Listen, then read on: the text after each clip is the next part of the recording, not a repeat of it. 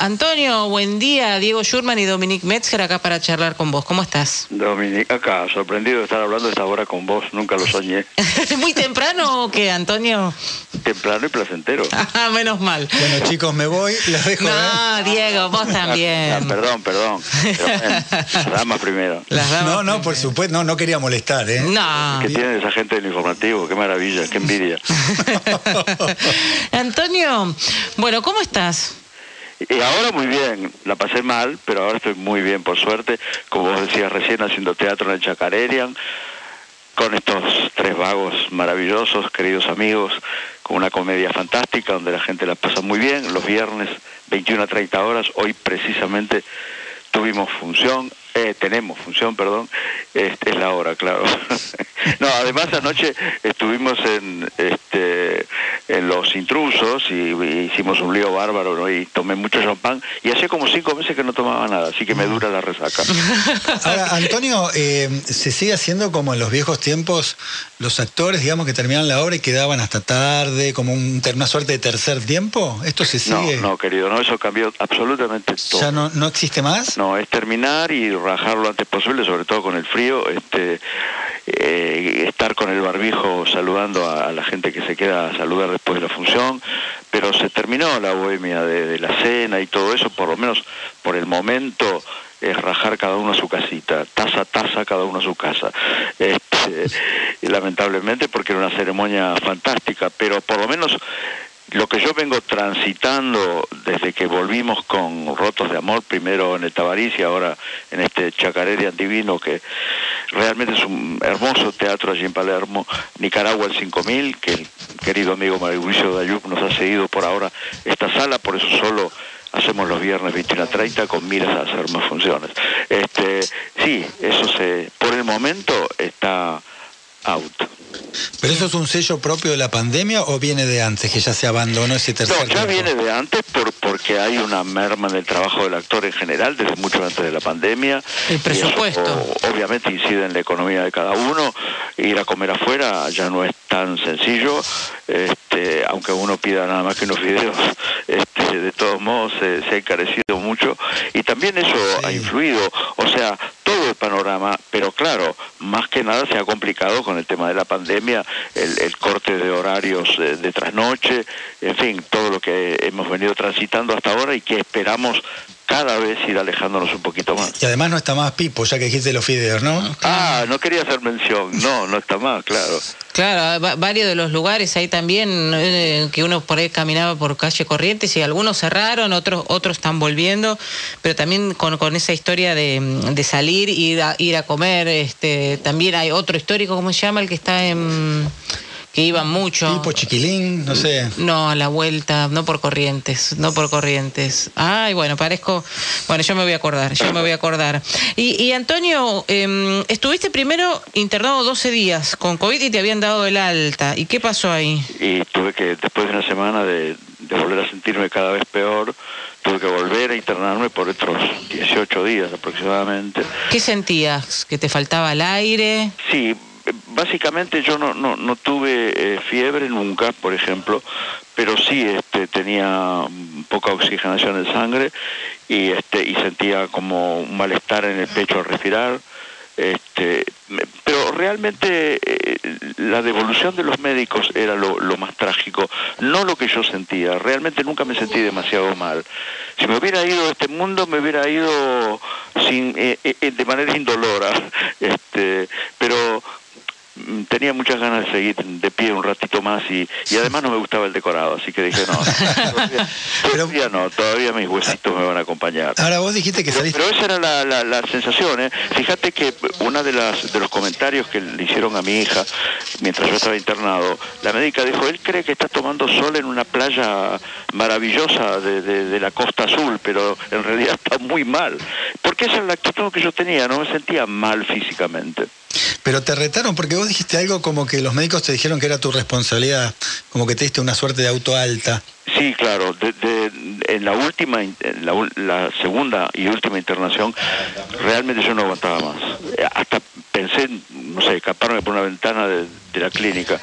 Realmente, realmente había tocado fondo, porque yo pensé que con la primera ya estaba, y esa me la banqué, pero ya la segunda era una tortura, realmente el encierro es solitario, es, es, espantoso, espantoso. Y, y además, este, bueno, las drogas y, y, las alucinaciones que te aparecen. Yo he tenido eh, intubación incluso y, y de pronto les reclamaba a los enfermeros que me dejaran salir porque tenía una filmación.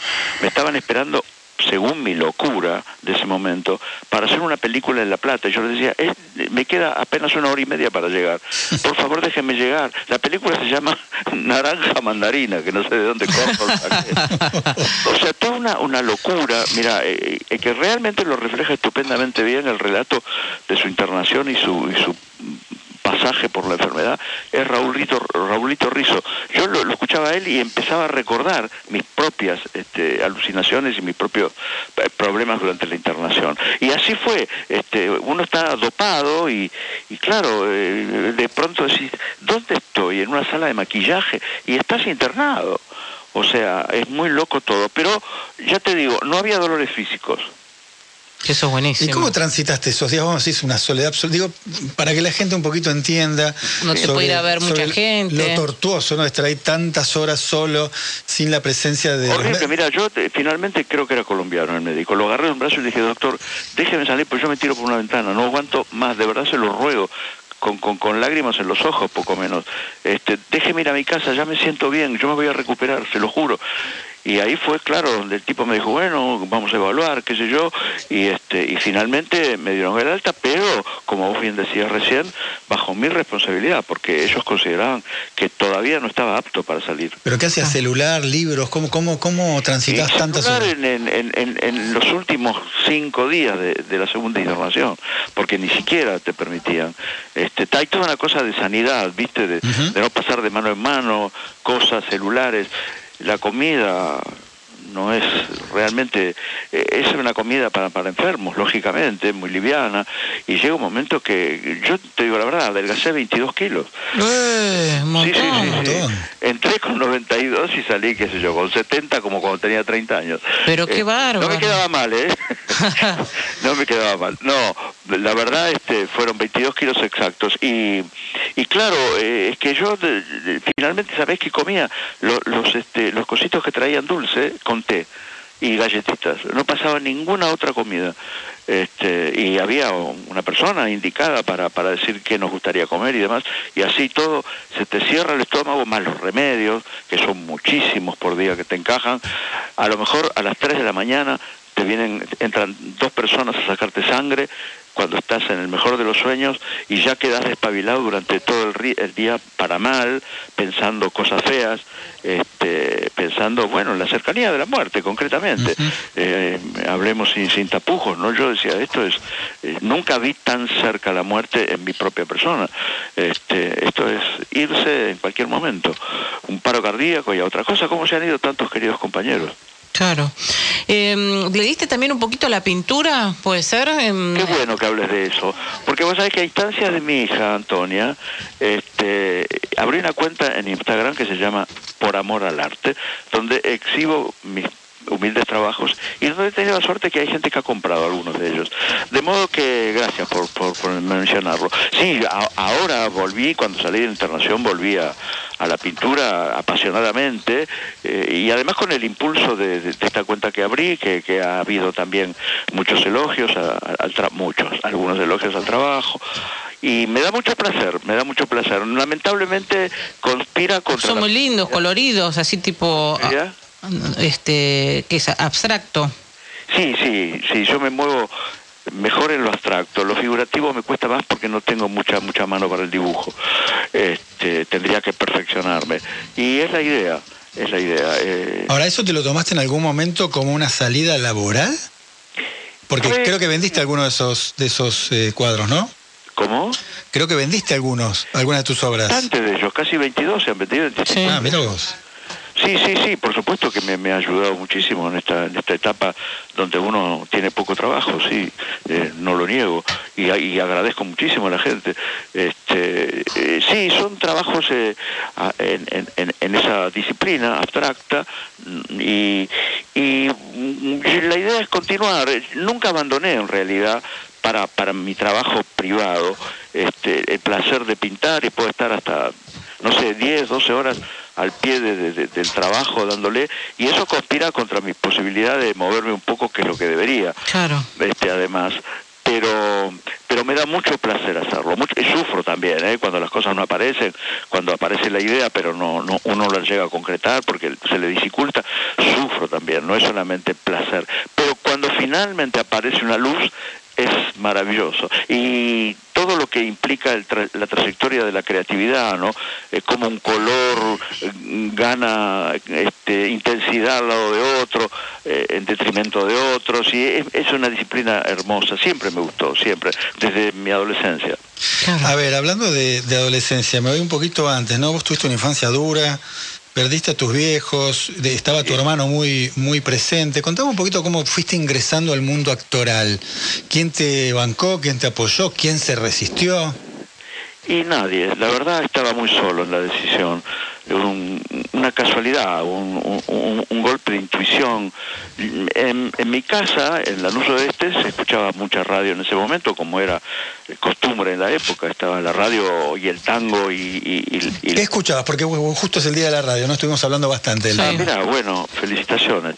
Este, radioteatros, digo, eh, en función de, de la cosa artística que a mí me inspiraba y a mí la radio siempre me pareció de una magia muy particular y, maravillosa tuve la suerte después de hacer las dos carátulas, eh, grandes títulos, eh, y fue maravilloso el placer de tomar contacto con algo que yo disfrutaba desde chico.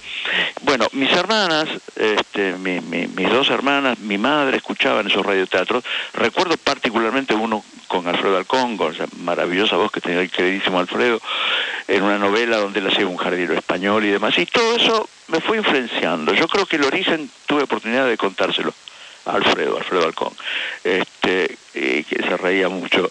Este, y, creo que eso fue lo que me, empezó a, picar el bichito de la actuación. Vaya a saber por qué lado, por qué herencia de algún gen, no sé. La cuestión es que me empezó a interesar cada vez más la actuación a golpe de, de intuición y de, y de, y de casualidades. Aparece un aviso en un matutino pidiendo actores en un teatro de Almagro. Y bueno, eh, ese día yo me presenté, le pedí a un amigo, ahí está, ese sí me ayudó, Pepe Lizalde, le dije, mira, estoy interesado, tenía 15, 16 años, estoy interesado en esto, acompañame. Bueno, eh, pero cuando llegamos a la puerta, que era un club social y deportivo con un departamento de teatro vocacional, me dijo, no, yo no entro, viejo. Se veían unas sombras allá con, con, con libretos, con hojas que, que estaban este, ensayando una, una obra, y le dije, no, perdóname, Pepe, yo llegué hasta acá, yo quiero ver qué es esto. Y me quedé allí cuatro años, llegué a ser protagónicos. Me dieron un texto, estaban ensayando los fusiles de la madre Carraro, de Bertolt Brecht, lo recuerdo como si fuera hoy. Y me dieron un monólogo de un, de un, de un señor, de un, de un personaje, y me dice el director, eh, tomate unos 20 minutos, lo lees y después le dije, mira que yo no tengo ninguna experiencia, ni siquiera en el colegio primario, de haber actuado, haber algo, nada. Sí, yo recuerdo en el primario cuando la maestra decía, ¿quién lee tal composición? Ahí yo inmediatamente levantaba la mano, porque sí me atrevía y me gustaba leer, pero pero ni siquiera había actuado en los actos escolares. Y le dije, bueno, y la verdad que me tomé 10 minutos. Siempre fue muy extraño porque sentía una familiaridad al, leer ese texto, como si lo hubiera hecho toda la vida. Es, rarísimo realmente. Es creer o reventar. Y subir a un escenario, atreverme frente a 15 personas que no conocía o que conocía recién, era realmente, lo, lo vivo ahora, miro para atrás, era un atrevimiento, pero supremo. Era un tipo introvertido y tímido como yo, además. Este, de modo que subí, lo dije, pagaría por tener un video del horror que debo haber hecho. Pero lo curioso era la comodidad. Y fíjate vos que me pasó exactamente lo mismo el día que pisé un canal para hacer mis primeros bolos. Todo me resultaba familiar. Las cámaras, eh, el ámbito, eh, absolutamente todo. eh, eh, fue realmente, después cuando tomé conciencia, empezaron los miedos este, y, las tensiones y todo lo demás que, ¿Y la fama? Cuando llega la fama también con eso, con las novelas, con siendo galán de televisión, no sé cómo te llevabas vos con, con, ese, con ese mote. Bien, porque la verdad es que eh, el galán, esa etapa mía, no hizo más que abrirme puertas. Allí conocí a tu mami, divina. Está escuchando y me dijo fechoría que era así. Gracias, mami. Era fechoría y Edelweiss, ah, los restaurantes. Gracias, mami. Córdoba, ¿no? Sí, en Córdoba. Ah, mira qué bien te asesora. Este, sí, bueno, hacía, discutía. los contratos, ¿no? Ya había grabado dos este, etapas de, alta comida y todavía discutíamos el, precio del caché con tu vieja. Pero justa, ¿justa o no? Sí, justa, sumamente justa. Este, y bueno, eh, la verdad es que en la etapa del galán, lo que a mí me, me, me, me hace un poquito de ruido, tampoco era una tortura, es tener que estar eh, impecable siempre. Yo no tiendo a estar impecable. Justamente si me vieran ahora se reirían un poco de mi traza. Pero si vos nos vieras a nosotros. Ustedes están divinos siempre. Bueno, y y tener que salir a la calle, porque es lo que te aconseja tu representante, los productores. Mira que la gente te quiere ver bien y, que, a mí, la verdad, el estado de la ficción, fenómeno. Si uno tiene que hacer de bonito, como me decía Luciano Castro, haciendo una tira juntos, eh, llegaba un poco tarde y le digo, pero vos estás llegando tarde. Me dijo, ah, yo vengo del gimnasio, me levanté a las 5 de la mañana. Me quieren bonito que me banquen. claro, es un poco eso, ¿viste? La, la obligatoriedad de estar no sé si uso bien el término, siempre, dentro y fuera de la ficción. Después, por lo demás, ya te digo, la preocupación real cuando se prolongó un poco el, el, galanaje era estar alejándome de personajes que me comprometiera más, sobre todo en teatro, artísticamente, porque yo me había formado arduamente cuatro años con Juan Carlos René y estaba realmente pretendiendo otros compromisos artísticos. Pero todo lo demás fue sumamente disfrutable. Con Cristina Alberó, a raíz del éxito de las hicimos teatro para la gente de habla hispana en Estados Unidos. O sea, no hizo más que abrirme puertas y darme trabajo. Por eso muy agradecido al galán y a las chicas que le daban por ese galán.